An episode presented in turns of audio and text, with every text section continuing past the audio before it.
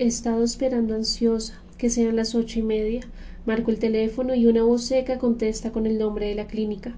Le explico que quiero hablar con mi hijo. La voz me pide que espere. La emoción me pone a temblar.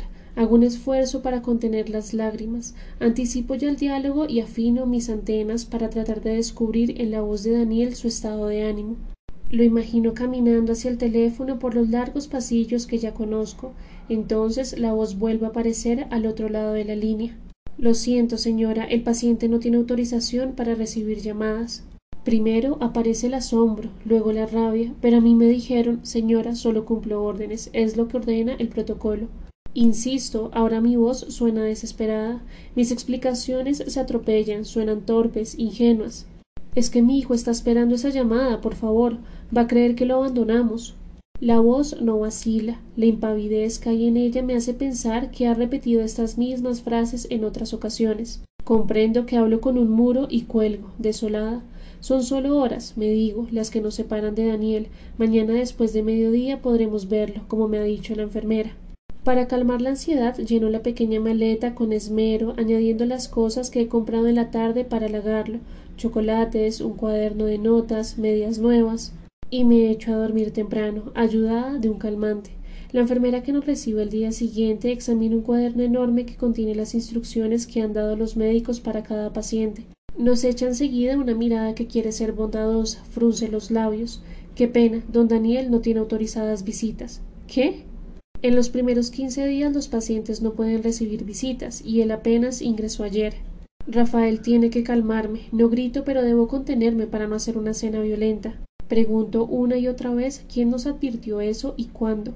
La señora tuvo que haber firmado un papel. La enfermera y el guardia intercambian miradas, levantan las cejas.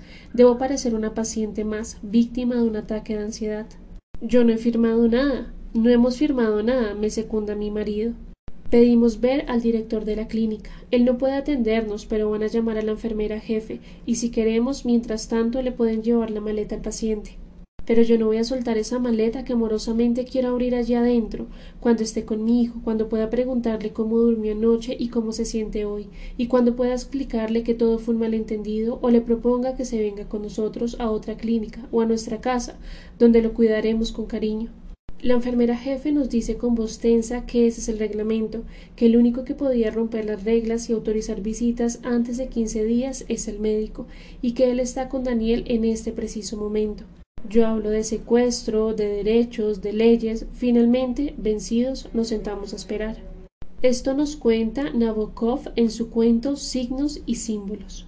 Era ya más de medianoche cuando desde la sala oyó gemir a su marido y al instante entró tambaleándose con el viejo abrigo de cuello de astracán que prefería a su lindo albornoz azul puesto sobre su bata. No puedo dormir, se quejó. ¿Por qué? le preguntó ella. ¿Por qué no puedes dormir? Estabas cansado. No puedo dormir porque me estoy muriendo, dijo, y se recostó en el sofá. ¿Es el estómago? ¿Quieres que llame al doctor Solov? Nada de doctores, nada de doctores, gimió. Al diablo con los doctores. Tenemos que sacarlo de allá de inmediato. De otra manera seremos responsables de lo que le pase. Responsables, repitió, y se sentó de repente, con ambos pies sobre el suelo, mientras se golpeaba la frente con el puño apretado. Está bien, dijo ella con suavidad. Mañana por la mañana lo traemos a casa.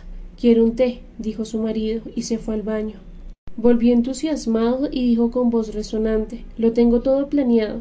Le cederemos el dormitorio. Cada uno de nosotros pasará media noche con él y la otra media noche en el sofá, por turnos. Haremos que el doctor lo vea al menos dos veces por semana. No importa lo que diga el príncipe, además no dirá mucho porque le saldrá más barato. Lo irían a buscar apenas amaneciera, tendrían que guardar los cuchillos en un cajón con llave, incluso en sus peores momentos él no representaba ningún peligro para otra gente.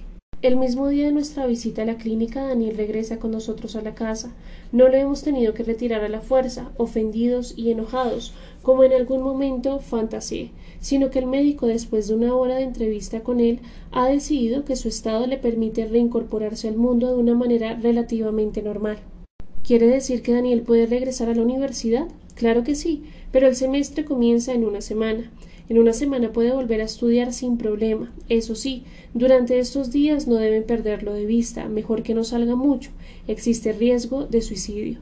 El médico es un hombre de ademanes severos y palabra grave y escasa, un psiquiatra de formación psicoanalítica que exige un tratamiento en el que se combinan medicación y terapia semanal. Nos alarga una tarjeta con la dirección de su consultorio y la fecha de la próxima cita. Dos días más tarde nos despide con un apretón de manos. Daniel, la puerta de su cuarto ha vuelto a cerrarse, como todos los días desde su adolescencia, pero esta vez con llave. Nadie contesta, insisto, tocando con suavidad, como siempre que necesito entrar. Me pregunto ya, con el corazón ligeramente acelerado, si estará dormido. Dani, Daniel. Mi marido se ha acercado con sigilo y me mira con ojos asustados. Habrá que buscar las llaves. Dios, ¿dónde pueden estar las llaves? Toda suerte de fantasías me persiguen, apoyadas en las palabras del psiquiatra. ¿Qué tal? Entonces Daniel abre con brusquedad la puerta y nos mira extrañado. Pareciera preguntarse qué hacen este par de locos en pijama espiando fuera de su cuarto. Lleva la chaqueta puesta y las llaves del carro en la mano. ¿Te vas? Sí, ¿por qué? Un silencio. ¿A dónde? Donde unos amigos. Lo veo bajar las escaleras con una rigidez en el cuerpo que me conmueve. Dani, ¿no sería mejor? Pero él se niega, minimiza nuestra preocupación. De nada valdrá intentar una consulta telefónica con el psiquiatra. Como ortodoxo que es, solo acepta hablar con el paciente. Así nos los ha dicho, sin excepciones. ¿Quién puede detener a un hombre de veintitrés años, así sea dos días después de que ha salido de una clínica de reposo? ¿Quién puede detener un hombre de cualquier edad, reflexiona ahora, cuando ha decidido terminar con su vida? Cuando a sus veinte años Daniel empezó a tener comportamientos extraños, algunos amigos lo abandonaron, cediendo al primitivo miedo que nos causa la locura. Su gran pérdida fue una de sus mejores amigas, que le cerró las puertas de su casa de manera definitiva. Luego la veré muchas veces pasar a lo lejos, una muchacha dorada, espléndida, y siempre se me encogerá el corazón. Desde entonces, teniendo ya conciencia de que es una realidad insoslayable, convierte la enfermedad en el gran secreto de su vida. El temor al estigma es desde entonces un miedo más. Solidarios con él, nosotros también callamos pero él no va a dejar que los monstruos lo venzan. De la mano de su psiquiatra fortalece su sociabilidad, se reafirma en sus afectos, descubre que tiene éxito con las mujeres y con los amigos. Asiste a los compromisos sociales, a las fiestas, a su trabajo, y en todas partes se comporta de manera afable, participativa. Sus modales son suaves, lo mismo que su voz. Seré normal, parece ser su consigna, o tal vez pareceré normal. ¿Qué pasa mientras tanto en su mente? No sé qué visiones perseguían a Daniel. Sé por alguna novia que media noche despertaba muchas veces aterrorizado, daba un salto y salía de la habitación para regresar al rato. Que más de una vez oyó voces, algunas de hombres que venían a atacarlo, que en sus crisis, según le confesó a su psiquiatra, una de esas voces le decía al oído Mátate, mátate, que por temporadas sentía era vigilado, censurado, perseguido, que veía señales en las cosas minúsculas y el miedo a la locura y el miedo al fracaso en su arte y el miedo a la soledad, a la falta de amor, al abandono. Eres distinto, peligrosamente distinto, debía decirle a su dolorida conciencia. Distinto era también el insecto en que se convirtió Gregorio Samsa, y por eso, agobiado por la culpa de avergonzar a su familia, se recluyó en su cuarto, lejos de la mirada de su hermana, que era su gran amor, para no asustarla. En efecto, no eres como los otros. Los mensajes que tus cientos de neurotransmisores deben conducir a cada una de tus neuronas cerebrales, que son millones, te llegan en forma distorsionada, porque la sinapsis, sus imperceptibles membranas, no están cumpliendo su función. Quizá tu dopamina sea excesiva, quizás falle tu dosis de serotonina, o tal vez no haya equilibrio entre estas nobles damas y la norepinefrina. ¿Cómo voy a saberlo si la fuerza reguladora de tus emociones y tus reacciones está ubicada en un punto escondido, cerca de la base de tu cerebro? Por eso ves que el piso se ondula, que el ojo de tu maestro crece de manera descontrolada, que la ventana se te acerca.